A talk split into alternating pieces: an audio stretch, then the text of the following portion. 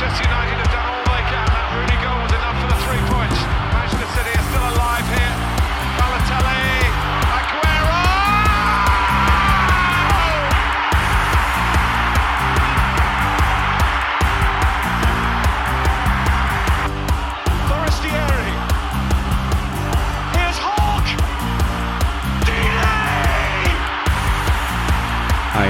wunderschönen guten Tag und herzlich willkommen zu Radio England. Ich bin Leon Kaminski. Und ich bin Robin Held. Ja, und was für ein Fußballwochenende liegt jetzt hinter uns. Äh, gab echt ganz, ganz viele spannende Spiele und wir wissen echt gar nicht, wo wir genau anfangen sollen, weil irgendwie so viele packende Duelle dabei waren. Aber ich würde sagen, irgendwie müssen wir ja anfangen. Und wir haben uns überlegt, wir starten mit Arsenal gegen Fulham, also ein London Derby. Eigentlich fast ein ungleiches Duell, weil Arsenal natürlich die bessere Mannschaft ist und Fulham gerade noch Alexander Mitrovic verloren hat. Aber trotzdem, am Ende sollte es gar nicht mal so ungleich sein, weil sich Arsenal wahrscheinlich am Ende dann selbst ein Beinchen gestellt hat. Und wir wollen aber starten mit einigen sehr spannenden Personalentscheidungen von Mikel Arteta, der nach wie vor auf einen ganz wichtigen Mann verzichtet. Ja, ist mir letzte Zeit ehrlich gesagt zu kurz gekommen hier im Podcast. Also ich bin froh, diesmal gibt es wieder viel zu den Aufstellungen. Und Ja. bei Arsenal wollen wir jetzt wirklich ein bisschen größer auspacken, weil eben viele Personalentscheidungen von Mikel Arteta unfassbar umstritten sind. Ich würde sagen, bevor wir mit dem größten Namen anfangen, der draußen bleibt, würde ich hinten starten, weil die Viererkette allein für sich schon gesehen für viel Aufregung gesorgt hat. Im Moment gegen Fulham in der ersten Elf stehen rechts hinten Thomas Partey, Ben White mit Saliba in der Innenverteidigung und links hinten Kivior. Bedeutet, wir haben kein Zinchenko, kein Gabriel in der Startelf. Was sind deine Gedanken zu diesem Projekt? Ja, also letzte Saison fand ich Arsenals Viererkette erstmal sehr gut. Äh, sie hatten damals einige ganz spannende Sachen sich überlegt da hinten, mit Ben White häufig auf hinten rechts, der ja eigentlich ein gelernter Innenverteidiger ist, hat aber die RV-Position für mich super bekleidet und dann mit Sinchenko, diesem einkappenden Linksverteidiger, haben sie auch eine spannende Sache für mich gehabt. Und jetzt rückt Ateta zumindest in den ersten Spielen ganz davon ab. Gabriel hat noch kein einziges Premier League-Spiel gestartet. Dafür rückt jetzt Ben White eben in die Innenverteidigung und Thomas Partey, der ansonsten wahrscheinlich gar keinen Platz mehr hätte in der Startaufstellung, rückt jetzt eben auf hinten rechts und Kivior spielt hinten links. Ich finde es direkt jetzt hier äh, mal reingestartet überhaupt nicht gut. Ich kann damit nichts anfangen. Ich verstehe nicht, warum Ateta eigentlich ohne nennenswerten Grund diese so eingespielte Viererkette aufreißt aus dem letzten Jahr, mit der sie so erfolgreich waren. Ich finde, Ben White muss wieder auf hinten rechts, äh, Gabriel in die Innenverteidigung und, und auf hinten links. Ich finde, das ist der Weg, den Arsenal weiterhin gehen muss. Das ist eine eingespielte Viererkette und die muss weiterhin bestehen für mich.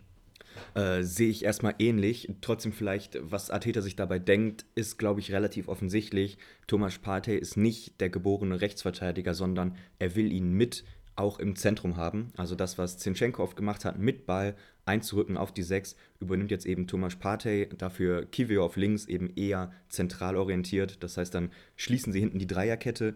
Partey und Rice auf der Doppel-6 und dann Oedegaard, Havertz da vorne. So ein bisschen diese Box im Zentrum wird auch jetzt von vielen Teams gespielt. Natürlich auch, äh, wenn wir Richtung City gucken, Guardiola, auch eine Idee, die wir da schon gesehen haben. Also ich finde die Idee auch spannend, aber du sagst es, es ist so ohne Not. Es ist wieder Ja. was Neumodisches, du veränderst wieder was.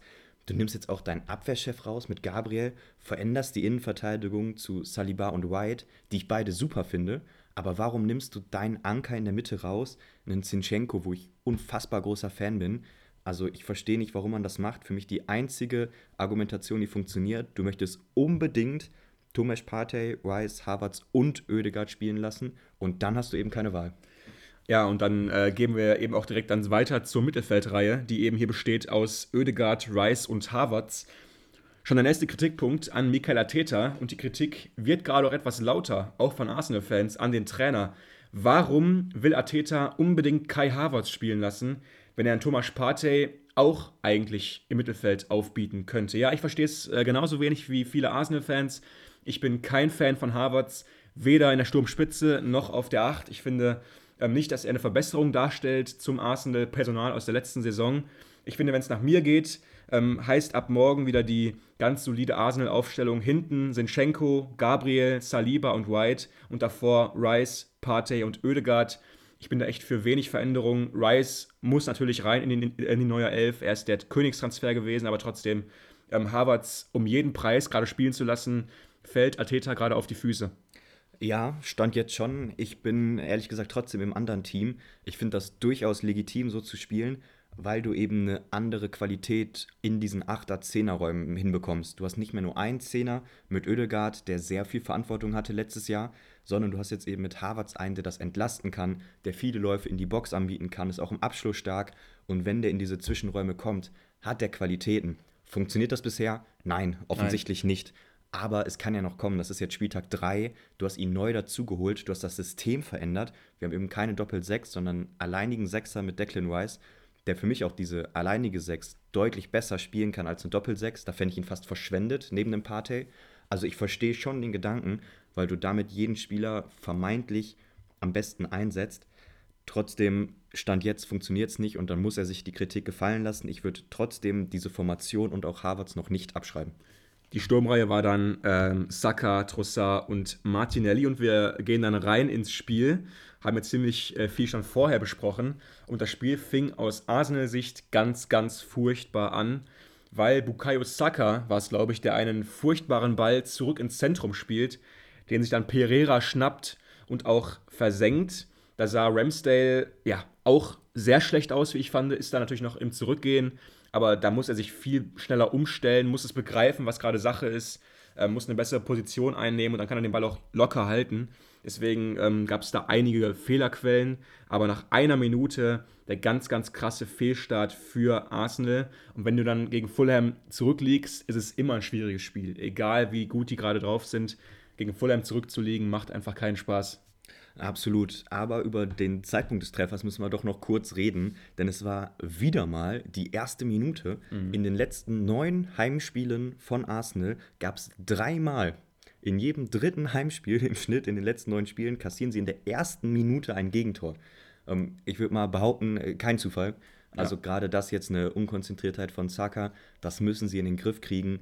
Ich ähm, kenne die Lösung nicht. Ich weiß nicht genau, wie man das macht, wie man da die Ansprache hält.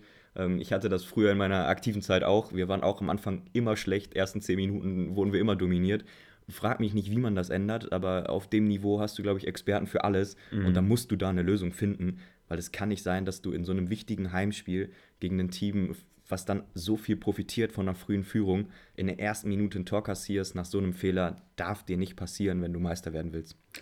Ja, auf jeden Fall. Und äh, genau so ging es dann eigentlich weiter. Also Arsenal war natürlich die bessere Mannschaft, aber sie kamen eben nicht ran. Und es hat dann wirklich bis zur 70. Minute gedauert, bis Arsenal sich dann einen Elfmeter organisieren konnte. Tete hat dann gefoult und Saka hat dann verwandelt. Oedegaard wollte anscheinend äh, Saka den Ball überlassen oder hat es zumindest getan. Und Saka hat ja auch in der letzten oder in der Vergangenheit ein, zwei Mal verschossen. Deswegen habe ich jetzt gedacht, ui, Saka schießt und nicht Oedegaard. Interessant. Aber auf jeden Fall äh, ziemliches Selbstbewusstsein da von ihm an der Stelle. Und dann Eddie Nketiah, der zwei Minuten später direkt das ganze Spiel umdreht und also auf 2-1 stellt. Und dann dachten natürlich alle, okay, das war's. Arsenal, ähm, ja, kommen hier gut zurück und überwinden äh, ein aufmüpfiges Fulham nach frühem Rückstand. Aber nichts da, weil Fulham zeigt Mentalität und kommt zurück. Und das, obwohl sie sogar in Unterzahl lagen. Calvin Bassey der, äh, der vorher ein super Spiel gemacht hat, der Innenverteidiger, ähm, muss runter nach 83 Minuten und dann in Unterzahl kommen sie zurück. Joao Palinha, der Mittelfeldstratege bei Fulham im, äh, im Team, ähm, frisch zurück aus der Verletzung, kommt jetzt wieder hier zu seinem Startelfdebüt sofort rein und ist erfolgreich und sichert Fulham am Ende den Punkt nach einer Ecke mit einem guten Abschluss. Am Ende also 2 zu 2 und Arsenal lässt ganz früh in der Saison Punkte im Titelkampf liegen gegen ein nicht brillantes Fulham und das noch zu Hause. Das tut richtig weh, vor allem wenn wir uns die Gegentreffer anschauen. Also es ist erste Minute individueller Fehler, du spielst einen Rückpass, der richtig beschissen kommt. Zweite Gegentor ist kurz vor Ende ein Eckball, also so vermeidbar. Du kämpfst so lange, um dann zurückzukommen, wirst am Ende noch bestraft. Das ist mental sehr unangenehm. Auf der anderen Seite können wir es umdrehen. Fulham mit verhältnismäßig wenig Aufwand und äh, viel Effektivität holen sie einen Punkt gegen einen der Titelfavoriten. Also für Fulham großer Aufschwung. Arsenal muss sich Gedanken machen, vor allem weil bei so unglücklichen Ergebnissen natürlich, wie auch jetzt bei uns in der Folge, der Fokus immer mehr auf Trainer, Spieler, Formation geht. Und dadurch, dass er eben was geändert hat, muss er sich auch die Kritik jetzt gefallen lassen. Ja, was soll das von Mikel Arteta? Jetzt mal so ein bisschen provokant gefragt. Was soll das? Warum macht er all diese Veränderungen ohne Not, wie ich finde? Sie waren super eingespielt, hatten super Abläufe drin, alle Spieler haben sich gekannt letzte Saison. Dann sind sie eben ein bisschen eingebrochen durch äh, gewisse Dinge, die dann passiert sind. Saliba hat sich verletzt und so weiter und so fort. Aber trotzdem, das war ja eine gestandene Mannschaft. Jetzt holst du mit einem Declan Rice noch so einen Strategen hinzu, der so ein bisschen auch die Verbindung sein kann zwischen Defensive und Offensive, der ein super Spielmacher ist und du gewinnst halt einfach an Qualität dazu. Und dann veränderst du aber noch mehr Sachen. Ist es auch so ein bisschen Sturheit, weil du Harvards geholt hast für viel Geld und dann merkst du, es läuft nicht so ganz, aber dann veränderst du es eben nicht, weil du jetzt vielleicht nicht sofort eingestehen willst, dass es noch nicht klappt mit Harvards drin? Wie gesagt, ich würde es anders sehen. Für mich ist das äh, keine Sturheit. Wir sind bei Spieltag 3 und du versuchst deine beiden Neuzugänge jeweils auf der besten Position spielen zu lassen. Und das ist bei Rice die alleinige 6. Havertz auf der 8, beste Position. In den Halbräumen. 8er, 10er, hängende Spitze. Er kann ja auch äh, weiter vorne spielen, wenn Oedegaard ein bisschen tiefer steht. Also für mich kann das funktionieren. Das ist eine gute Idee. Es funktioniert aber einfach noch nicht, weil viel geändert wurde. Aber ihm das jetzt vorzuwerfen, finde ich falsch, weil würden sie genauso spielen wie letztes Jahr, werden sie nicht Meister. Wäre jetzt einfach mal ein Call von mir, weil du nicht die Qualität hast. Du hast letztes Jahr super viele knappe Spiele gewonnen und du versuchst dich jetzt weiterzuentwickeln. Du versuchst vorne noch einen offensiven Spieler mehr zu implementieren. Für mich der Ansatz absolut nachvollziehbar und ich würde hier mal wieder die Zeitkarte spielen, hat bei Arteta schon mal gut geklappt. Okay, also spannend finde ich jetzt, dass du meinst, dass Arsenal sogar mit der besten Elf quasi aus dem letzten Jahr jetzt gerade nicht Meister werden würde. Nee. Würde ich fast, also ich würde jetzt nicht sagen, dass sie auf jeden Fall Meister werden würden, aber ich würde sagen, dass, dass, dass, dass sie auf jeden Fall eine größere Chance hätten, Meister zu werden, als mit diesen ganzen Veränderungen jetzt, weil ich denke, das wird niemals aufgehen mit Harvards auf der 8 bei Arsenal. Das wird einfach nicht aufgehen, glaube ich nicht. Und hinten auch mit Kivior und äh, Party auf den Außenverteidigerpositionen. Das sind Experimente. Lass sie einfach bleiben. Das sind Sachen für die Vorbereitung, wenn du vielleicht mal was austesten willst, aber doch nicht in der Premier League. Lass es einfach bleiben. Du hast alle, quasi alle Schraubenzieher da, um die Schraube wieder festzuziehen. Dann benutzt sie auch White auf hinten rechts, äh, Gabriel wieder rein und Zinchenko auf hinten links und äh, zieh Party ein nach vorne. Das war's. Und du gewinnst die Spiele, ich sag's dir. Ja, ist äh, ein Ansatz, glaube ich, der wird Arteta auch durch den Kopf gehen. Ich bin wirklich gespannt, wie lange er noch festhält, ob er festhält. Ich glaube, es kann funktionieren. Ich würde aber mit dir gehen. Ich würde die Viererkette wieder aufs Alte umstellen und einfach Partey draußen lassen. Wenn du dann mal gegen City und Co. spielst, kannst du mit Doppel-6 zocken. Aber wenn nicht, finde ich es legitim, mit Oedegaard und Havertz es zu versuchen. Ähm, Gerade wenn jetzt Jesus, Gabriel Jesus wieder zurückkommt, kommt noch mal Qualität dazu. Ich kann mir vorstellen, dass die sich einspielen, aber es braucht einfach Zeit. Was sagst du zu den ganzen Großchancen, die Harvards nach wie vor fleißig vergibt, Woche für Woche? Ja, das ist eine Frage der Form. Also er hat jetzt bei Chelsea super schlechte Jahre, muss man so sagen. Ich glaube, er war da auch einfach nicht glücklich. Es ging ihm mental nicht richtig gut. Er wurde immer anders eingesetzt, super viel Unruhe. Ähm, das braucht Zeit. Er ist jetzt, ich weiß nicht, wie viele Wochen da, ne, zwei Monate allerhöchstens, wahrscheinlich deutlich weniger ist er im Team. Das braucht Zeit. Okay, ich würde eher sagen, die muss er halt einfach machen. Okay. Und wenn du die nicht machst, ist es einfach schlecht. Aber okay, vielleicht braucht er einfach Zeit und ich bin da ein bisschen vorschnell. Ähm, gut, wir werden schauen, was dann die nächsten Wochen bringen. Jetzt ein sehr spannendes Spiel an unserer Nummer 2, das sogar das letzte Spiel des Spieltags war, aber das bei uns einfach ganz schnell, ganz früh ein Thema werden musste in der Folge. Es ist das Spiel des Spieltags Newcastle gegen Liverpool. Zwei absolut begeisternde Mannschaften. Newcastle hat den Reds letzte Saison auf jeden Fall den Rang abgelaufen. Aber jetzt wollten sich die Reds natürlich wehren. Aber wo mussten sie das machen? Auswärts bei Newcastle, in der sogenannten Festung, wie es ja mittlerweile viele schon sagen. Und äh, beide Mannschaften konnten auch äh, nahezu ihre beste Elf hier auf den Platz stellen. Newcastle eigentlich ohne Veränderung aus den letzten Wochen. Vorne immer noch mit Gordon, Ishak und Almiron unterwegs. Dahinter eben diese ganz tolle Dreierreihe aus Tonali, Guimaraes, äh, und Joe Linton. Hinten auch alles wie gewohnt. Bei den Reds ähm, eigentlich auch fast wie gewohnt, nur dass Endo eben jetzt reinkommt und ähm, den Sechser spielt und hier also sofort das Vertrauen bekommt von Jürgen Klopp. Genau, dafür weicht äh, Diogo Jota aus der Startelf heraus. Auch Matip muss den verletzten Konate ersetzen. Also ein bisschen neues Puzzle bei Liverpool. und vor allem jetzt das erste Mal das Mittelfeld mit allen drei Neuen, also Endo in der Mitte als äh, defensiver Sechser oder Holding Six ähm, und McAllister und Schoboschlei daneben. Also das könnte das Team der Zukunft werden, aber so richtig einspielen konnten die sich nicht, weil der Spielverlauf war richtig verrückt. Also ich glaube, die erste Szene, über die wir sprechen müssen, ist schon nach sechs, sieben Minuten passiert. Ähm, Trent Alexander-Arnold wird früh gelb verwarnt und dann eine Minute danach äh, kommt eine sehr strittige Szene, wo er im Konter Gordon an der Schulter zieht, drückt. Ah. Der fällt. Wenn das Foul klar schon, ist. Schon geframed hier von ihm. Ja, schon, schon. An der Schulter drückt. Ihr habt es bemerkt, ne? Ja. Es war eben äh, ein großer Streitpunkt, deswegen habe ich es auch ein bisschen äh, kryptisch vielleicht formuliert. Äh, Fakt ist, wenn man es als klares Foul bezeichnet, ist es für mich in dem Konter ein taktisches Foul und dann eine zweite gelbe, gelb-rot. Die gab es aber nicht. Wie äh, hättest du es denn erzählt oder was sind deine Gedanken? Ja, also die erste gelbe Karte, die war natürlich ganz, ganz dumm. Also ich glaube, er sitzt irgendwie so in der Nähe der Seitenlinie, vielleicht sogar drüber und wirft den Ball, glaube ich, irgendwie so aufs Spielfeld oder irgendwas macht er mit dem Ball, um das Spiel zu verzögern. Ganz klare gelbe Karte nach den neuen Regeln. Die Schiedsrichter sind angehalten gerade, diese ganzen kleinen, fiesen Sachen sofort zu bestrafen. Also irgendwas mit äh, Bällen wegschießen, Bälle aufs Spielfeld wieder werfen, Bälle woanders hinwerfen. Das muss alles mit Gelb bestraft werden. Das wissen die Spieler auch. Die wurden gebrieft vor der Saison und müssen es eben auch einfach lernen. Und wie lernst du es? Ja, wenn du nur mal bestraft wirst. Das wurde er hier nach ein äh, paar Minuten direkt.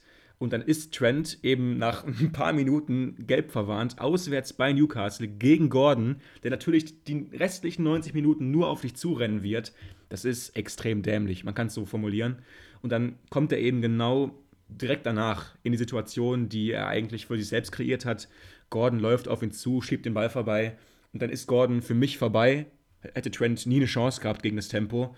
Und dann ist es fast schon für mich irgendwie so ein Ellenbogenschlag gegen so die Schulterpartie, gegen den Hals.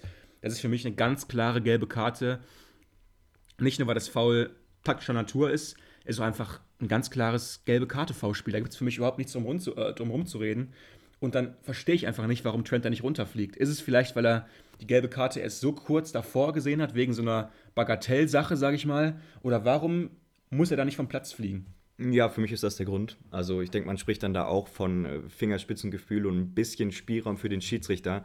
Ähm, ich bin mir hundertprozentig sicher, ist er noch nicht gelb verwarnt, sieht er für dieses zweite Foul eine gelbe Karte, 1000 Prozent. Ja. Aber er kriegt eben eine Minute vorher durch diese in Anführungsstrichen neue, jetzt striktere Regel die erste gelbe Karte. Und dann will er eben das Spiel nicht entscheiden zu diesem frühen Zeitpunkt. Und irgendwas in mir versteht das. Also rein nach Regeln muss er natürlich runterfliegen, aber ich finde es irgendwie auch gut, dass ein Schiedsrichter einen gewissen Spielraum hat. Und ich glaube, als Newcastle-Fan wäre ich richtig angepisst, aber trotzdem tat es ja dem Spiel irgendwie insgesamt gut. Also in mir, ich habe noch keine klare Haltung, aber ja, der neutrale Zuschauer wird wahrscheinlich sagen, muss er mit Gelb-Rot runter und ganz, ganz viel Glück für Liverpool.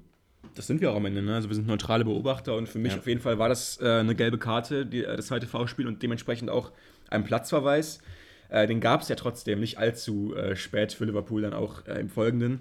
Aber vorher geht Newcastle sogar noch in, äh, in Führung durch einen ganz, ganz entscheidenden Patzer von eben jenem Trent Alexander-Arnold, der vielleicht gar nicht mehr auf dem Platz hätte stehen sollen der dann äh, einen Fehler begeht und Anthony Gordon quasi durchlässt, der dann frei auf Alisson Becker zuläuft und eisekalt bleibt und äh, zum 1 zu 0 einschiebt für die Heimmannschaft. Durch äh, super Stimmung und so weiter. Also genau das, was Jürgen Klopp wahrscheinlich nicht gewollt hat. Aber dann kam es eben noch dicker, weil Virgil van Dijk Alexander Ishak irgendwie stoppen muss, der vor ihm droht, in den Strafraum einzudringen und dann macht es Van Dijk mit einem Kontakt unten. Und es ist dann eine rote Karte gewesen für Virgil van Dijk. Darum gab es dann auch so ein paar Diskussionen. War das jetzt wirklich eine rote Karte? Für mich war es auf jeden Fall eher eine rote Karte als keine. Er war letzter Mann. Den Kontakt gibt es. Da gibt es für mich keine großen Diskussionen jetzt. Gibt er jetzt die rote Karte, weil er sie bei Trent nicht gegeben hat? Das ist Nein. immer die Diskussion, ja. Wir spinnen es jetzt nicht nochmal weiter. Äh, Tatsache ist, Ishak ist für mich durch. Es gibt unten den klaren Kontakt. Er legt sich den an Van Dijk vorbei. Und das ist, geht völlig in Ordnung. Also da rot zu geben, äh, wäre eine hundertprozentige Chance gewesen. Ähm, ist dann für Liverpool auch irgendwie folgerichtig. Wir haben es gesagt, mit äh, den Aktionen von Trent und Van Dijk zusammengerechnet, geht es in Ordnung, dass sie hier nur zu zehnt weitermachen dürfen. Trotzdem natürlich bitter, weil mit Van Dijk eben der Abwehrchef fehlt. Sperre steht noch aus. Er hat sich auch sehr vehement danach noch äh, beschwert über die Entscheidung, hat das er überhaupt nicht eingesehen, war er richtig on fire, auch noch mit dem Schiedsrichter Diskutieren. Ich bin gespannt, ob da noch mal was äh, zusätzlich drauf kommt, ja. wie lange er gesperrt wird. Nächste Woche gegen Villa auf jeden Fall nicht dabei. Ähm, und in dem Spiel natürlich super bitter, weil wenn du auswärts gegen Newcastle hinten liegst, durch einen individuellen Fehler von einem Rechtsverteidiger, der arg rot gefährdet ist und wohl einen rabenschwarzen Tag zu haben scheint, dann geht dein Abwehrchef runter. Also eigentlich ist das Spiel ja durch. Das Schöne ist, dass wir es gerade wirklich von vorne erzählen und jetzt nicht wie die meisten Medienhäuser von hinten, quasi äh, mit, der, mit der Story im Kopf. Wir erzählen es halt wirklich, wie es passiert ist und wie wir das alles gesehen haben. Und bis dahin war das eben extrem unglücklich aus Liverpool-Sicht und alles extrem gut aus Newcastle-Sicht. Und dann ist es eben so, Liverpool stellt ein bisschen um, natürlich dann mit einem Mann weniger. Wie machen sie es dann? Äh, Im 4-4-1. Dort hat Salah dann meistens vorne die Spitze gegeben, aber natürlich in, insgesamt sehr variabel.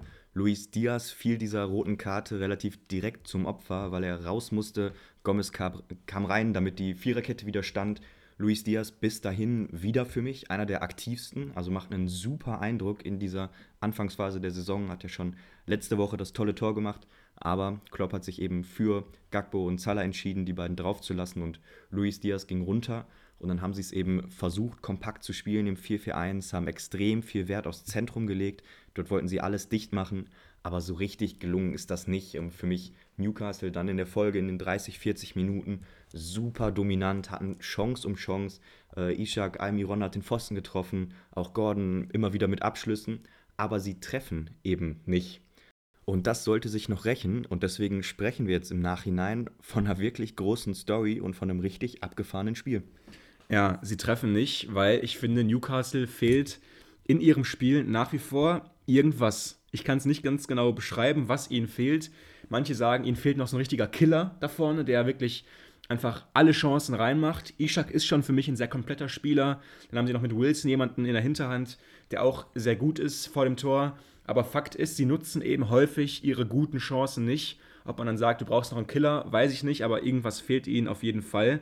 Dann ist es eben so, dass der eingewechselte Darwin Nunes wahrscheinlich seinen besten Kurzauftritt seiner Karriere hinlegt, auswärts bei Newcastle, wird da äh, quasi mehrmals vorne auf die Reise geschickt weil natürlich, jetzt ist äh, die Frage, ne, wie spielst du das als Liverpool? Auswärts in Unterzahl, in Rückstand. Du musst irgendwie versuchen, deine letzten Waffen einzusetzen. Und Nunes ist nun mal wahnsinnig schnell. Und Newcastles Abwehr ist zumindest nicht dafür bekannt, sehr schnell zu sein. Und natürlich versuchst du das dann auszuspielen. Und das machen sie eben. Und dann wird Nunes eben häufig geschickt. Und er kann es nun mal auch super nutzen für sich ja, muss man ihm eingestehen, das sind herausragende Tore gewesen. Er trifft dann eben tatsächlich zweimal und dreht das Spiel komplett, kam in der 77. Minute aufs Feld, trifft dann in der 81. vier Minuten nach Einwechslung und in der 90. plus drei und am Ende liegt äh, ganz Newcastle eigentlich auf dem Boden und äh, Liverpool jubelt, weil sie das Spiel komplett auf den Kopf stellen. Ähm, wie, wie, gesagt, Newcastle hatte Chancen für vier, fünf, sechs mhm. Tore. Sie treffen einfach nicht. Auch Alison Becker habe ich noch im Kopf, wie er einen Schuss an die Latte lenkt. Herausragend gehalten zwischendurch. Und am Ende setzt David Nunes eben dem Ganzen die Krone auf. Warum ist das jetzt noch eine größere Story? Weil es eben David Nunes ist, der so unfassbar viel Kritik sich gefallen lassen musste wirklich letztes Jahr die Haaland-Vergleiche, ihr habt es ja hier bei uns im Podcast wahrscheinlich mitverfolgt und jetzt ist es gerade der, der in 13, 14 Minuten das Spiel komplett auf den Kopf stellt und erste Mal wahrscheinlich bei Liverpool genau seine Stärken ausspielen kann. Rennen und Schießen. Für mich in dieser Konstellation, du liegst auswärts hinten in Rückstand, der Gegner macht das Spiel und du brauchst einen vorne, der dir den Konter verwertet. ja. Dann nimmst du David Nunes und für mich war es genau sein Auftritt, haut das Ding zweimal mit einem Top-Abschluss rein richtig gute Schusstechnik, viel Tempo und am Ende dann der perfekte Joker für diese Situation.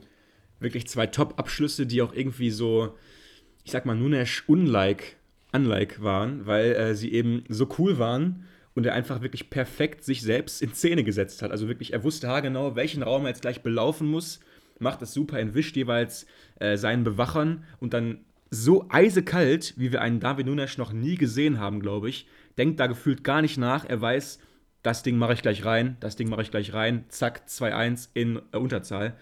Gut, einmal ähm, natürlich noch der große Fehler von Sven Botmann, der ihn da äh, gut natürlich in Szene setzt, aber trotzdem zwei super Abschlüsse. Jetzt ist eben die Frage, was kann Darwin Nunes noch erreichen für Liverpool? Kann er jetzt vielleicht wirklich wie so ein Neuzugang sein, der jetzt irgendwie 20 Tore für sie schießt in der kommenden Saison? Äh, ich habe gelernt, äh, Fragen mit Gegenfragen beantworten ist immer eine coole Sache. Ja, Finde ich nicht so cool. Lass es mich umdrehen. Entweder, das ist jetzt der, der Dosenöffner und man sagt, das wird jetzt die Darwin Nunes-Saison, oder war das jetzt der Beweis, dass Darwin Nunes nicht zu Liverpool passt? Weil eigentlich ist das genau die Situation, die du bei Liverpool nicht hast. Du hast selten, dass du so klare Konter spielen kannst, dass du so viel Raum in der, ähm, hinter der gegnerischen Abwehr hast. Also für diese Situation perfekt ja, aber das hätte ich dir auch vorher sagen können. Also ob das jetzt der Durchbruch ist und ob er jetzt äh, der Stürmer wird, der endlich Selbstvertrauen hat und 20 Tore macht, ich sehe es nicht. Jetzt verwendest du quasi die beiden Tore noch gegen ihn. Ja. Das ist, ist ja sehr nett auf jeden Fall. Kam auch erst in der 77. Minute drauf, ne? Das sagt ja auch einiges. Also du bist so lange in Unterzahl, aber anscheinend kommt Kloppo erst 13 Minuten vor dem Ende der regulären Spielzeit auf die Idee, jetzt bringen wir dich gleich mal drauf. Aber dann zahlt er eben prima zurück. Also äh, ich denke schon, dass David Nunes was sein kann, was Liverpool lange gefehlt hat. Vor allem dann mit diesen Stärken. Schnelligkeit, auf die Innenverteidiger zurennen, dann mit einem guten Abschluss, den er anscheinend auch haben kann, wie wir hier gesehen haben.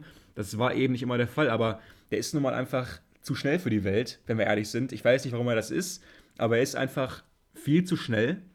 Also äh, den kriegst du nicht mehr ein, sag ich mal so. Und wenn er dir wegläuft, den kriegst du nicht mehr ein. Mit seinen langen Grätenbeinen da unten, mit seinen Tentakeln, den kriegst du nicht mehr ein.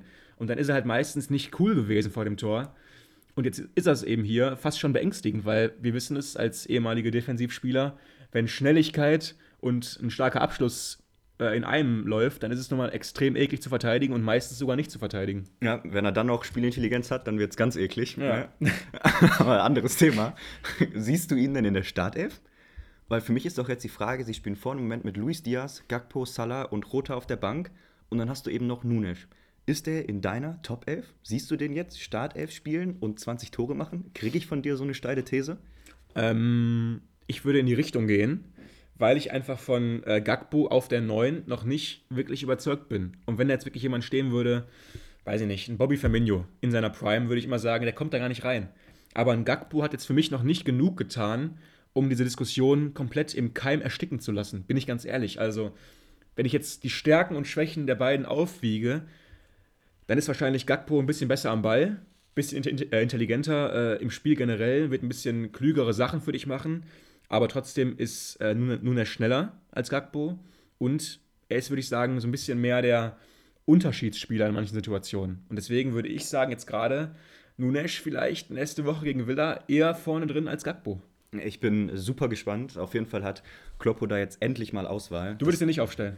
Äh, für mich ist er über die ganze Saison gesehen kein Stammspieler, nein. Und ich glaube, dass er daran eben auch in den hohen Toren irgendwie scheitern wird. Ich sehe ihn nicht bei 20, 30 Scoren. Aber meinst du denn, dass diese Reds offensive Dreierreihe aus Diaz, Gakpo und Salah genau so funktioniert, wirklich so einfach gefährlich ist als Trio?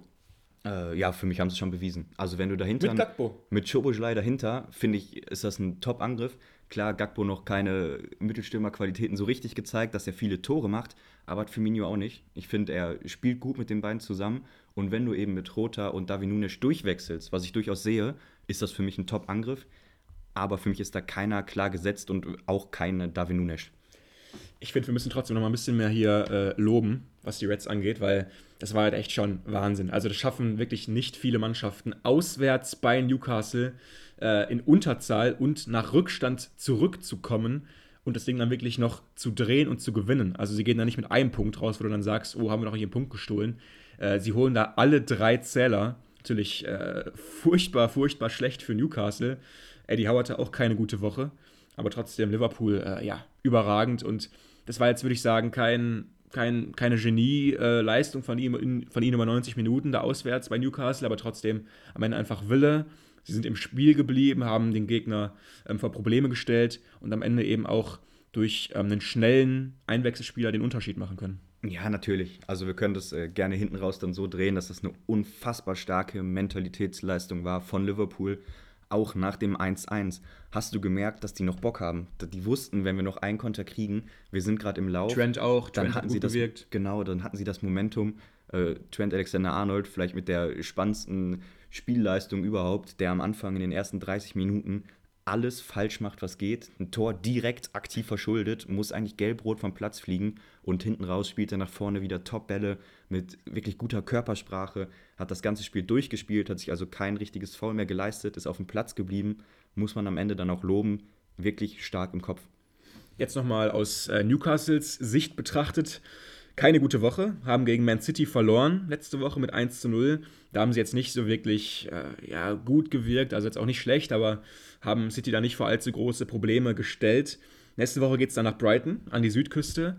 Äh, ich würde sagen, drei Hammerspiele in Folge. Ne? Also Man City, Liverpool und dann Brighton. Es geht nicht viel härter, aber trotzdem, ich habe fast ein bisschen Angst, was dann nach den drei Spielen passiert, weil dann haben sie quasi die ganzen drei schweren Brocken aus dem Weg geräumt und dann können sie eben wieder so ihr Ding durchziehen. Und ich glaube, jetzt ähm, würden sie vielleicht viele schon anfangen zu kritisieren und sagen, ja, Eintagsfliege und Doppelbelastung und so, das gibt alles nichts für sie, aber trotzdem, ich würde sagen, noch nicht zu früh abschreiben, bitte. Also ich mache mir gar keine Sorgen. Also sie haben 1 zu 0 gegen City verloren, völlig legitim, standen defensiv trotzdem ziemlich gut, gut gegen Haaland verteidigt.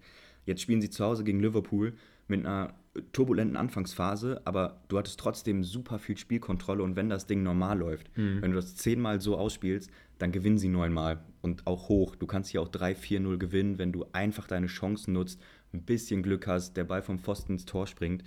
Deswegen, du verlierst jetzt 2-1, das tut unfassbar weh, sieht blöd aus, aber es war trotzdem wieder kein Totalausfall, eher im Gegenteil. Und ja, Brighton ist auch nicht angenehm zu spielen, aber ich mache mir wirklich null Sorgen, weil das Team so gefestigt ist. Du hast mit Tonali, Guimares, Joe Linton vielleicht das spannendste Mittelfeld überhaupt. Ich bin ein Riesenfan von den dreien. Auch was ein äh, Guimares mit Endo gemacht hat, das war schon teilweise frech.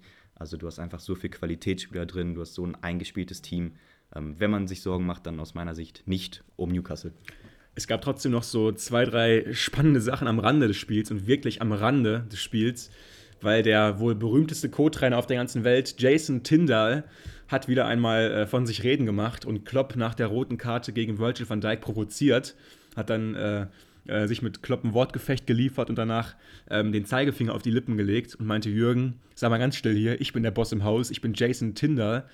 Und ähm, ja, dann gibt es jetzt auch wiederum Fotos, die die Runde machen, dass Klopp wiederum nachdem äh, sie das Spiel gedreht haben, gegen Tyndall den Finger auf den Mund legt und sagt, Tyndall, schweig mal. Aber die Bilder sind fake, die sind nicht echt. Also natürlich ähm, sollte man da auch wieder gerade in Zeichen von KI und so weiter Vorsicht walten lassen. Aber trotzdem, Tyndalls Provo äh, Provokation gegen Klopp, die war echt.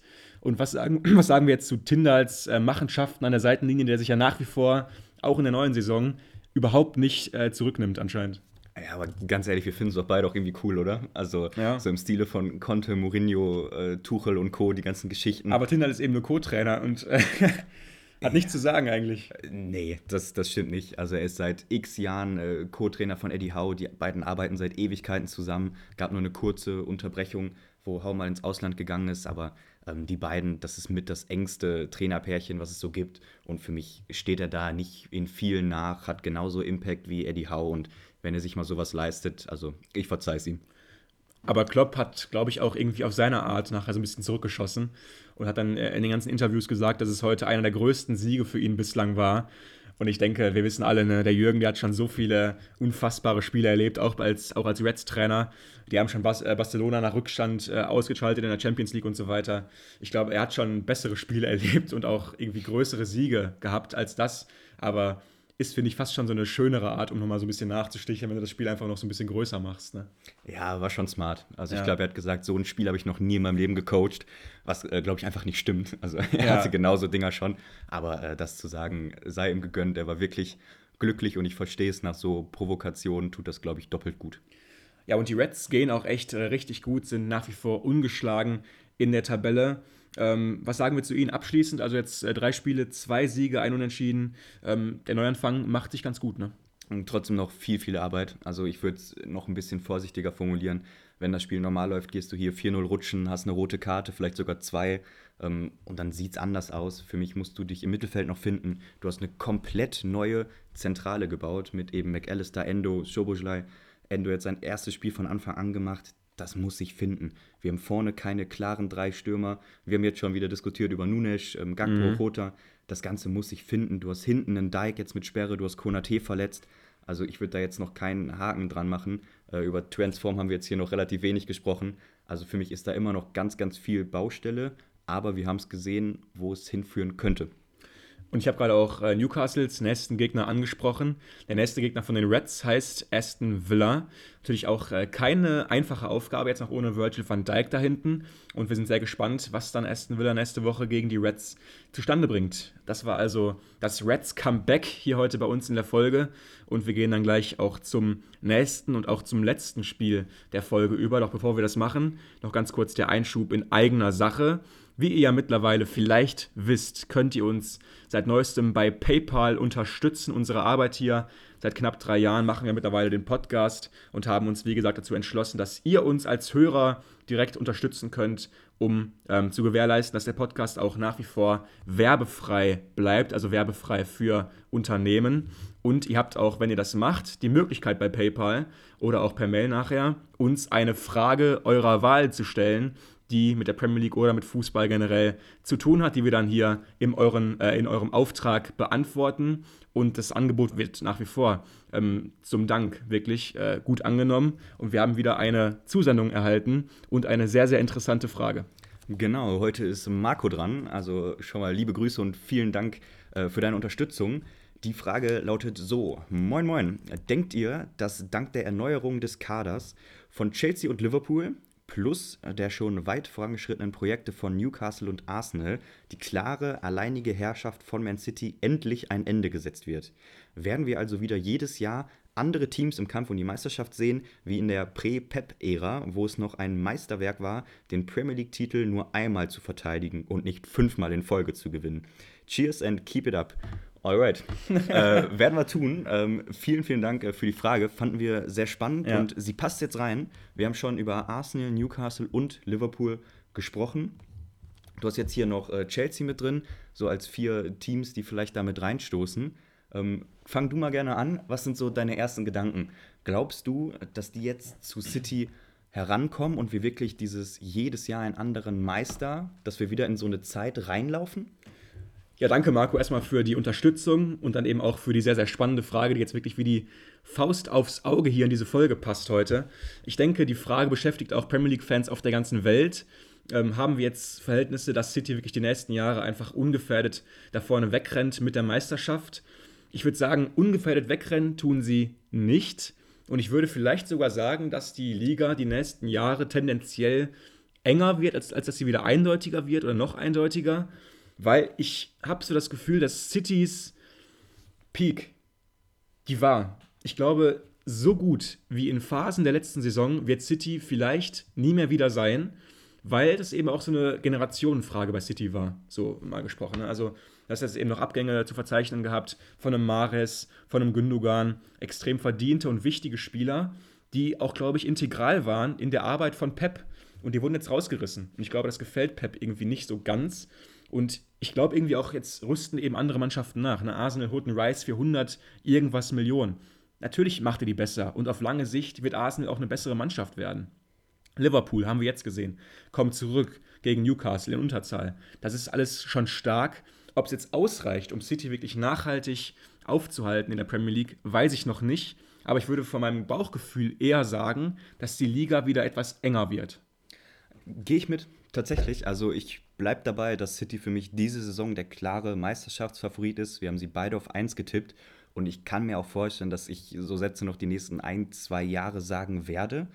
Aber für mich gibt es schon einen Trend. Also der Kader von City ist für mich 1 zu 1 gesehen auch nicht so stark, nicht so breit vor allem wie letztes Jahr. Du hast jetzt die De Bruyne-Verletzung, also vielleicht schon kurzfristig was und auch langfristig. Ich glaube, Pep wird keine drei, vier, fünf Jahre mehr City-Trainer sein. Mhm. Spätestens dann wird es einen Cut geben. Und das große Geld. Also wenn wir über die anderen Vereine sprechen, dann ist einfach so viel Geld, so viele neue Spieler drin. Du kannst immer damit rechnen, dass einer mal ein Team zusammenstellt mit einem Trainer, was einfach richtig gut funktioniert. Chelsea zum Beispiel. Ja. Kann jederzeit funktionieren. Ich hätte fast Chelsea von den vier genannten Teams noch an letzte Stelle getan ja, ne, diese eine Milliarde Euro Ausgaben stehen über allem, aber für mich ist das so ein Trümmerhaufen mhm. mit äh, dem gesamten Verein, den Führungsverantwortlichen, den Spielern. Also die sehe ich noch relativ weit hinten. Aber du hast es gesagt, weit fortgeschritten, Newcastle und Arsenal, da fehlt, finde ich, nicht wirklich viel. Also lass Newcastle nochmal ein, zwei Spieler von absolutem Top-Niveau dazu holen an den richtigen Stellen. Und warum nicht? Also die haben eine Formation, die klappt, die experimentieren nicht so viel wie Ateta. Ähm, ja. Wenn die dabei bleiben, warum nicht? Für mich Arsenal, selbe Schiene, haben sich eben deutlicher verbessert, auch in der Spitze im Gegensatz zu City. Also ich sehe schon, dass sich das angleicht, auch wegen den unfassbaren Geldern, die einfach investiert werden, was die letzten fünf, sechs Jahre, finde ich, noch zugenommen hat und für mich auch zu einer Wachablöse führen kann. Und äh, ich finde Chelsea deswegen eben so spannend, weil ein Geschäftsmann mit Todd Böhli versucht, mit ganz, ganz viel Geld einfach diese Vorherrschaft zu brechen. Deswegen ist es spannend für mich. Wie er das macht, halte ich für falsch. Ich denke nicht, dass er langfristig Erfolg haben wird. Und ich glaube auch nicht, dass diese Mannschaft von ihm gut genug sein wird in der Premier League. Aber trotzdem das Modell. Es gibt ja viele reiche Menschen auf unserer schönen Welt. Und die Premier League ist nochmal extrem reizvoll. Und ich glaube, das ist auch ein Projekt, was sich vielleicht noch andere reiche Menschen im Nessen überlegen. Mit ein bisschen mehr Sachverstand, vielleicht auch mit ein bisschen mehr Fußballexpertise, also was dann Kaderplanung und so weiter angeht. Also mit ein bisschen mehr Gehirnmasse, sage ich nochmal, als Chelsea es jetzt gerade gemacht hat. Wirklich versuchen, das konzeptionell über die nächsten Jahre aufzubauen. Und ich glaube, mit diesem ganzen Geld, was viele Menschen gerade bereit sind, in die Liga zu investieren, ist keine Vorherrschaft mehr sicher. Du merkst auch gerade, was ähm, andere Mannschaften machen, was Brighton da aufbaut. Faszinierend. Aston Villa will es unbedingt gerade versuchen, da oben reinzurutschen. West Ham macht gerade auch einen, einen, extrem guten Job. Tottenham baut sich wieder neu auf, neuer Trainer, besten Spieler abgegeben, aber es kann sich vielleicht sogar stärken insgesamt. Also ich glaube, die Liga rückt zusammen da oben. Das sind gute Zeiten für uns. Glaube ich auch. Also wenn ich eine Prognose abgeben müsste, vielleicht abschließend, glaube ich, dass wir in zwei, drei Jahren anders auf eine Saison schauen, als wir es im Moment tun. Und ich glaube auch, dass diese Vorherrschaft bricht und es dann eine Phase gibt, wo es quasi so den Umbruch gibt, wo vier, fünf Teams realistische Chancen haben und es dann wieder ein Kunstwerk wird, wie du es gesagt hast, zweimal mhm. hintereinander Meister zu werden. Also ich glaube, die Zeiten kommen und ich würde hier einfach mal äh, positiv in diese Richtung gucken. Ja, das ist auf jeden Fall immer ein gutes Schlusswort. Nochmal vielen Dank, Marco. Wenn ihr uns auch unterstützen wollt und uns auch eine Frage stellen wollt, genau wie Marco, dann könnt ihr das einfach tun. Den Link zu unserem PayPal-Konto gibt es bei uns in der Podcast-Beschreibung oder unter der aktuellen Folge. Also ganz einfach da den Betrag eurer Wahl eingeben und dann könnt ihr das gerne an uns schicken. Wir freuen uns, wie gesagt, sehr darüber. Ich würde sagen, wir gehen dann zum letzten Spiel des äh, Spieltags oder zumindest unserer Folge. Und das ist nämlich das Duell zwischen Brighton und West Ham. Ja, es klingt fast wie so ein, wie so ein kleines Freak-Duell, was wir uns hier zum Schluss ausgesucht haben. Wir hätten auch echt viele andere Spiele nehmen können, das von City zum Beispiel auch, aber wir haben gedacht, nee, äh, Brighton gegen West Ham, da können wir so viele schöne Dinge nochmal besprechen. Das müssen wir einfach ausnutzen.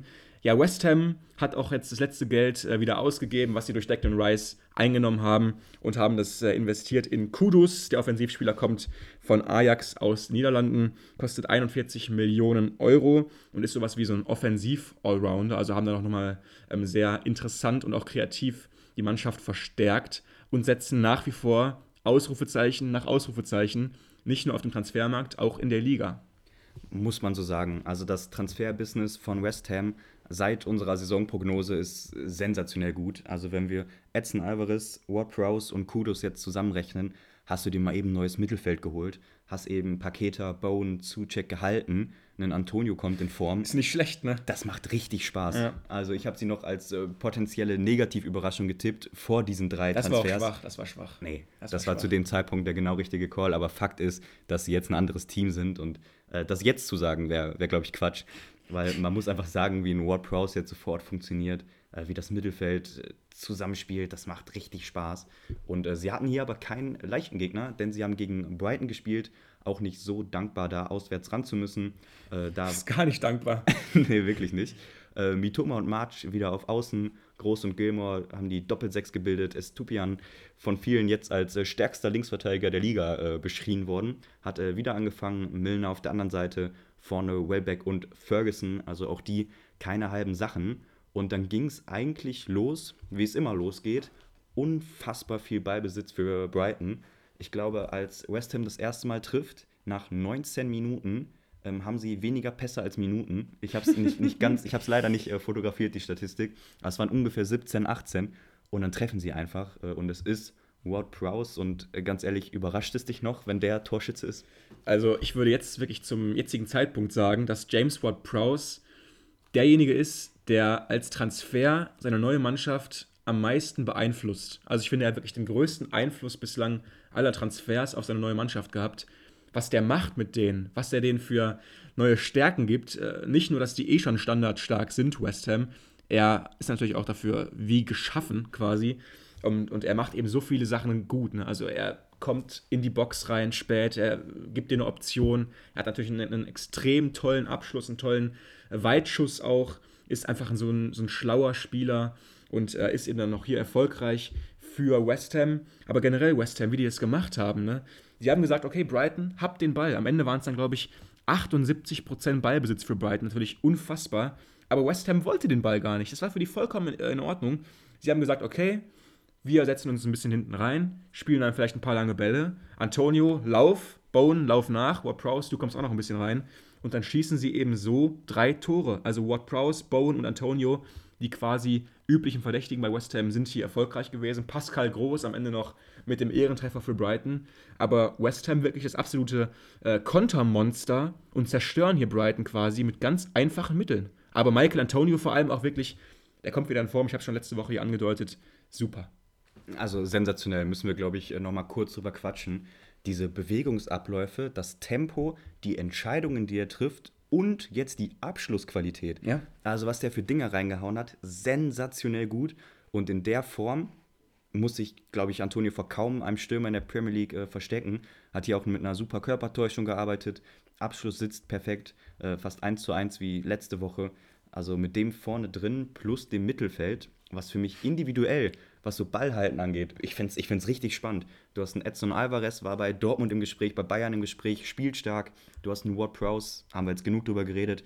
Du hast immer noch einen Suchek gehalten, ein super spannender Box-to-Box-Spieler, bringt noch Länge mit für die Standards. Du hast einen Paketer, der auch noch spielt. Also wie viel Ballsicherheit du potenziell damit hast, wie gut du umschalten kannst. Jeder von denen hat gute Pässe drin. Das ist schon äh, wirklich ein spannendes Projekt. Aber am Ende äh, hat es der Kicker getitelt Aufwand versus Ertrag. Also Torschussverhältnis war 25 zu 12 für Brighton, Ballbesitz 78% zu 22 für Brighton, Pässe 749 auf Brighton-Seite, 208 auf West Ham-Seite, 17 zu 4 Ecken, aber 1 zu 3 Tore. Und am Ende haben sie recht und gewinnen das, sind super eiskalt und der Matchplan ging 1 zu 1 auf. Ja, und nochmal ganz kurzer Shoutout. Ne? Wir sind ja dann auch häufig hier die Ersten, die Brighton in den Himmel loben und sagen, oh, spannendes Personal und so hier und da. Aber West Ham, diese Mannschaft, also allein die ersten sechs, die würde ich in jeder anderen Mannschaft haben wollen. Wir fangen mal an. Edson Alvarez mit einem fantastischen Spiel. War einer der notenstärksten Spieler in der ganzen Liga an diesem Spieltag. Macht wirklich ein unfassbares Spiel, wie gesagt, hier gegen Brighton was im Mittelfeld auch so fordernd ist, Brighton, aber hat da wirklich keine Probleme gehabt. Davor Suchek, Ward Prowse, Paketa auf links, der Wettfan, haben wir letzte Woche gehört, Bowen auf rechts und dann äh, Antonio vorne drin. Das ist so eklig zu verteidigen und die haben ja auch alles. Da ist Physis drin, da ist Abschlussstärke drin, da ist Schnelligkeit drin, da ist äh, Zweikampfstärke drin, Technik, da ist alles drin. Und dann kommt Ben Rama noch von der Bank, weil äh, Suchek relativ früh raus muss. Also die zu bespielen, ist, glaube ich, mindestens genauso unangenehm aktuell wie, wie Brighton, nur eben auf eine ganz andere Art und Weise, weil die einfach im Mittelfeld extrem gut dagegenhalten, Standards, Konter, also eine richtig eklige Mannschaft. Vom Spielstil hier her eher so, als würde man gegen den Abstieg kämpfen, aber dass man genau so auch oben reinrutschen kann, wissen wir alle. Und ähm, wenn die so weitermachen und alle im Mittelfeld fit bleiben und einen Antonio nur annähernd diese Form hält, warum nicht?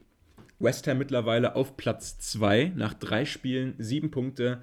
Letzte Woche ja auch schon Chelsea geschlagen, da ein Ausrufezeichen gesetzt. Jetzt Brighton geschlagen. Du würdest vielleicht realistischerweise mal vorher prognostizieren. Zwei Punkte nehmen wir mit aus den beiden Spielen. Da holen sie jetzt aber sechs Punkte draus. Das ist ja. eine richtig starke Ausbeute. Und ähm, West Ham spielt Europa League, weil sie Conference League ja gewinnen konnten. Das heißt, sie haben eine unangenehme Belastung trotzdem vor sich. Also Donnerstag, Sonntag, der Rhythmus dann für sie demnächst. Aber trotzdem mit der Mannschaft, glaube ich, kann das Spaß machen. Ja, und Kudus kommt auch noch, ne? Ist jetzt bei dem ganzen, bei den ganzen Gesprächen noch nicht dabei gewesen. Ist ein sehr trickreicher, schneller Spieler. Habt ihr wahrscheinlich bei Ajax äh, international immer mal wieder auflaufen sehen. Also da können sie sich schon drauf freuen, äh, dass die in der Premier League beliebt sind. Die Ex-Spieler von Ajax ist, glaube ich, mittlerweile auch äh, kein Geheimnis mehr. Also mal schauen, ob der äh, ähnlich viele Schlagzeilen liefern kann. Ich habe jetzt noch mal eine, eine, äh, Frage für dich, vielleicht sogar die letzte heute. Ähm, Rice verlässt West Ham als, sag ich mal, äh, bester Spieler, ganz klar, ganz eindeutig. Kane verlässt Tottenham als bester Spieler, ganz eindeutig. Beide Mannschaften scheinen gerade überhaupt nicht darunter zu leiden. Meinst du, es könnte wirklich zutreffen, dass diese beiden Mannschaften sich am Ende verbessert haben, weil sie ihre, ihre Heilsbringer abgegeben haben? Ja, auf jeden Fall. Also für mich gar keine Frage. Ähm, für mich aber zwei getrennte Fälle. Bei West Ham haben wir den Fall, du gibst Rice ab, hältst den Kader sonst relativ zusammen und holst halt vier neue, die brutal viel Qualität haben. Also Edson Alvarez, Ward Prowse, äh, jetzt ein Kudus. Das ist insgesamt eine ähnliche Summe, weil eben Arsenal so overpaid hat, müssen wir sagen, war einfach ja. zu hoch die Ablöse.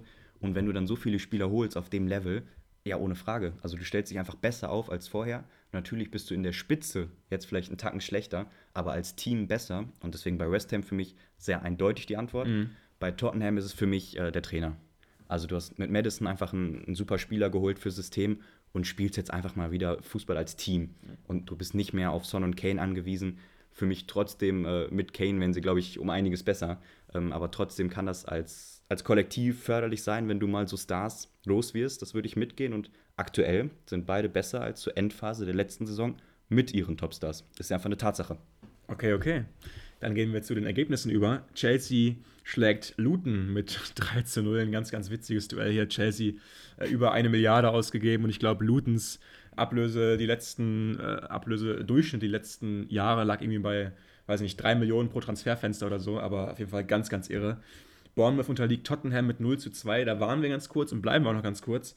Ähm, Tottenham weiterhin natürlich extrem stark unterwegs. James Madison hier für mich der Mann der Stunde, ist auch hier erfolgreich. Und nachher noch Dejan Kuluszewski, aber trotzdem Madison spielt weiterhin grandios auf, ist der Stratege, ähm, ist für mich auch bis äh, mit Ward Prowse ist gerade der äh, Königstransfer bislang.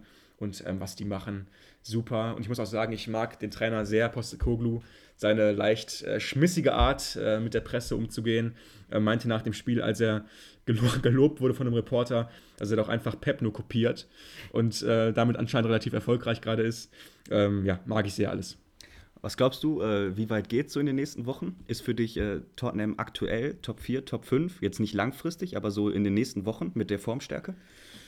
Ja, also wenn sie vor allem alle fit bleiben und dann eben noch mit einem Bentancur in der Hinterhand, der auf jeden Fall sie, glaube ich, nochmal auch ein, auf ein anderes Niveau äh, hieven kann, sind sie auf jeden Fall gerade für mich sehr, sehr stark einzuschätzen. Haben auch demnächst einen guten Spielkalender, ähm, spielen jetzt gegen Burnley demnächst, dann gegen Sheffield, da musst du auf jeden Fall ähm, insgesamt sechsfach punkten. Und wenn du dann so schnell, so gut reinkommst in eine Spielzeit, ähm, dann kommen eben die dicken Brocken und dann wartet Arsenal. Ja, ich würde sagen, dann machen wir auch, äh, ich dachte, du willst dann ganz kurz äh, Alles gut, dich ja. äußern aber äh, will er anscheinend nicht. Ja, wie gesagt, Tottenham ähm, hier siegreich gegen Bournemouth mit 2 zu 0. Bournemouth wiederum, ganz kurz noch vielleicht ein Wort zu Bournemouth, sieht nicht so gut aus. Ein neuer Trainer, ähm, jetzt hier äh, zu Hause auch relativ sang- und klanglos äh, äh, unterlegen gewesen gegen Tottenham. Die vielleicht ein Kandidat für unten. Ja, ich habe es vor der Saison gesagt, war so ein bisschen der, der leichte Pick, also die damit reinzuwählen. Ähm, neuer Trainer. Klappt noch nicht ganz irgendwie, ne? Ja, und keine großen Namen. Also müssen wir sagen, die haben letztes Jahr einfach unfassbar gut performt unter O'Neill. Ähm, Billing, Solanki, vielleicht einen Tacken mehr gescored, als sie eigentlich können und haben vielleicht überperformt. Ob das jetzt ähm, ja, so bleibt, weiß ich nicht. Für mich haben sie kein richtig schlechtes Spiel gegen Tottenham gemacht, hatten ja. auch Chancen. Ähm, aber ganz klar, das wird eng, weil eben viele um sie herum, ne, siehe West Ham und Co., auch viel investiert haben. Brentford trennt sich von Crystal Palace mit 1 zu 1. Arsenal ebenfalls unentschieden gegen Fulham 2 zu 2. Manchester United schlägt Nottingham Forest zu Hause mit 3 zu 2. Natürlich auch äh, ein Thema wert für uns, dieses Spiel. Ähm, fand ich eine ganz furchtbare Defensivleistung von United, die ersten 15, 20 Minuten, was die da abgeliefert haben. Uah, ganz furchtbar. Also beim ersten Tor, Avonie ähm, läuft da über, ich glaube, gefühlt drei Spielfelder zusammen auf das Tor und wird nicht gestoppt. Ähm, natürlich eine furchtbare, offen, äh, eine furchtbare offene Defensive, die da United äh, an den Tag legt im eigenen Stadion. Avonie spaziert einfach durch und Nana setzt sich schon gefühlt drei Minuten vorher auf den Hosenboden, bevor Avonie überhaupt schießen will. Der hat sich auch bestimmt gedacht, was ist denn das da für ein Hampelmann gerade vor mir? Da schiebe ich den Ball einfach ganz entspannt ein. Und dann Boli, der auch erfolgreich ist äh, nach einem Standard, glaube ich. Also was die da die ersten zehn Minuten gemacht haben, ich habe es nicht glauben können. Ja, wenn du nach vier Minuten zu Hause 2-0 hinten liegst, ist das, das halt hart, vor allem gegen Nottingham. Äh, Onana sieht wirklich ganz, ganz schlecht aus. Aber United dreht das Ding eben noch. Sie gewinnen am Ende 3 zu 2. Bei Nottingham fliegt noch Rowell vom Platz. Die Torschützen sind Eriksen, Casemiro und Bruno Fernandes, also die ganze Mittelfeldreihe, einmal erfolgreich gewesen. Eriksen ist daher in die Startelf gerutscht. Ja, wir hatten ja auch in der letzten Folge dann unter der äh, Folge die ähm, Umfrage. Und da habt ihr euch dann in der Mehrheit äh, dafür ausgesprochen, dass es klappt bei United und mit Ten Hag, mit dem Umbruch und dass es alles gut wird. Ich bin da nach wie vor anderer Meinung. Aber okay, jetzt schlagen sie eben hier Nottingham zu Hause mit 3 zu 2 und sie fahren den Dreier ein. Dann kommen wir zu einem ganz, ganz heiklen Spiel. Jetzt schon quasi beide im Abstiegskampf tief drin nach drei Spieltagen. Unfassbar sowas zu sagen, aber trotzdem ein Sechs-Punkte-Spiel, ein Abstiegskrimi. Everton zu Hause gegen die Wolves. Und am Ende da einen sehr, sehr untypischen Siegtorschützen für die Wölfe aus Birmingham. Und zwar Sascha Kalajdzic. Ja, genau, der spielt in England bei den Wolves, war ja lange verletzt, leider nach seinem Transfer. Aber jetzt ähm, versetzte Everton fast schon den Todesstoß, möchte man sagen, nach drei Spieltagen war für mich einfach wirklich schon ein Must-Win-Spiel für Everton. Das mussten sie gewinnen und tun es nicht und verlieren es auch noch. Ja, Everton war die bessere Mannschaft in dem Spiel, aber trotzdem am Ende gewinnen hier äh, eben die Wolves äh, mit 1 zu 0 und Kalajdzic Siegtorschütze. Ja, Sascha ist wieder fit. Also warum nicht? Ich kann mir schon vorstellen, dass der äh, jetzt noch eine Rolle spielen wird. Ist super kopfballstark. Und in dem Wolves-Team kann ich mir vorstellen, über außen mit Pedro Neto, der für mich eine gute erste ersten drei Spiele hatte, viel Tempo über Außen macht, viele Hereingaben. Äh, du hast Kunja, Fabio Silva und wenn dann eben ein Sascha Kalajdzic noch von der Bank kommen kann. Kannst du nichts machen. Kannst du nichts machen, ne? kannst du quasi gar nicht verteidigen. Nee. Äh, nein, Spaß beiseite.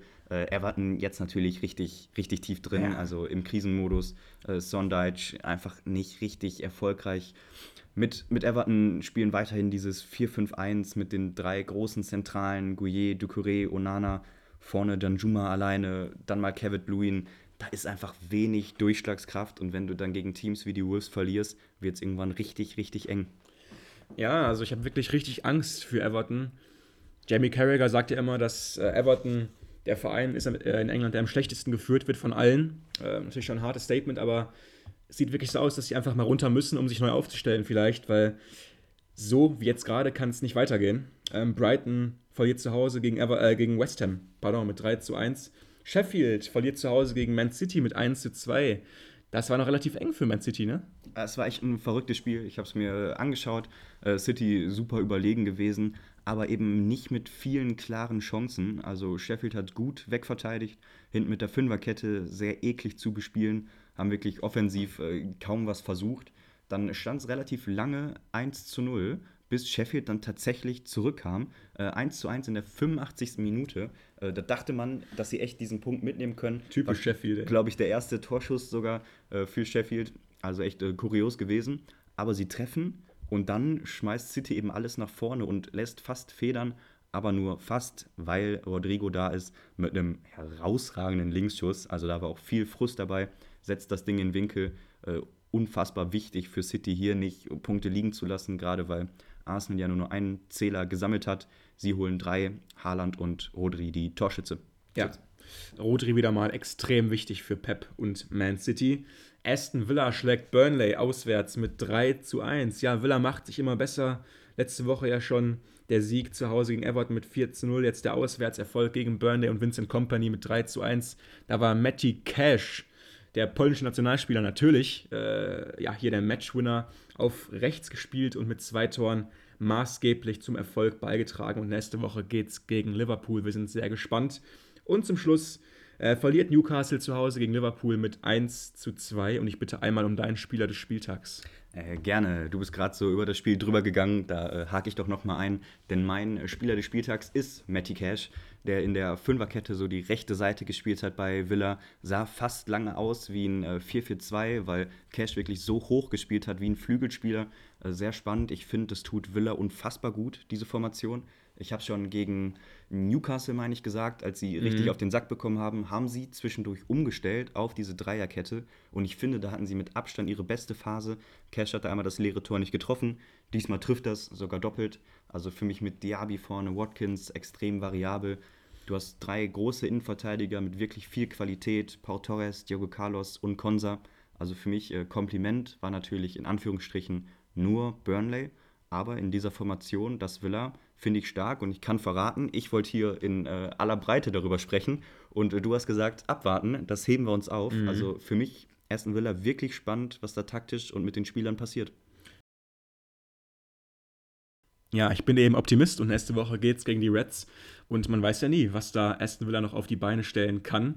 Ja, mein Spieler des Spieltags ist Joao Palinha, hier mit Startelf Debüt nach Verletzung gegen Arsenal.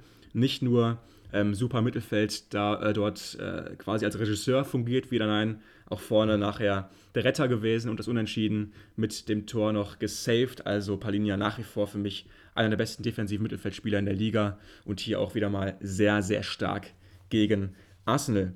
Und ja, das soll es dann gewesen sein für heute. Wieder mal danke, dass ihr es bis hierhin geschafft habt. Ähm, wenn ihr uns jetzt noch finanziell unterstützen wollt, dann geht das wie gesagt über PayPal. Einfach die Folgenbeschreibung auschecken und uns eine Frage eurer Wahl stellen. Wir sind dann nächste Woche wieder für euch da und wünschen euch jetzt eine wunderbare Restwoche. Bleibt gesund. Ciao, ciao.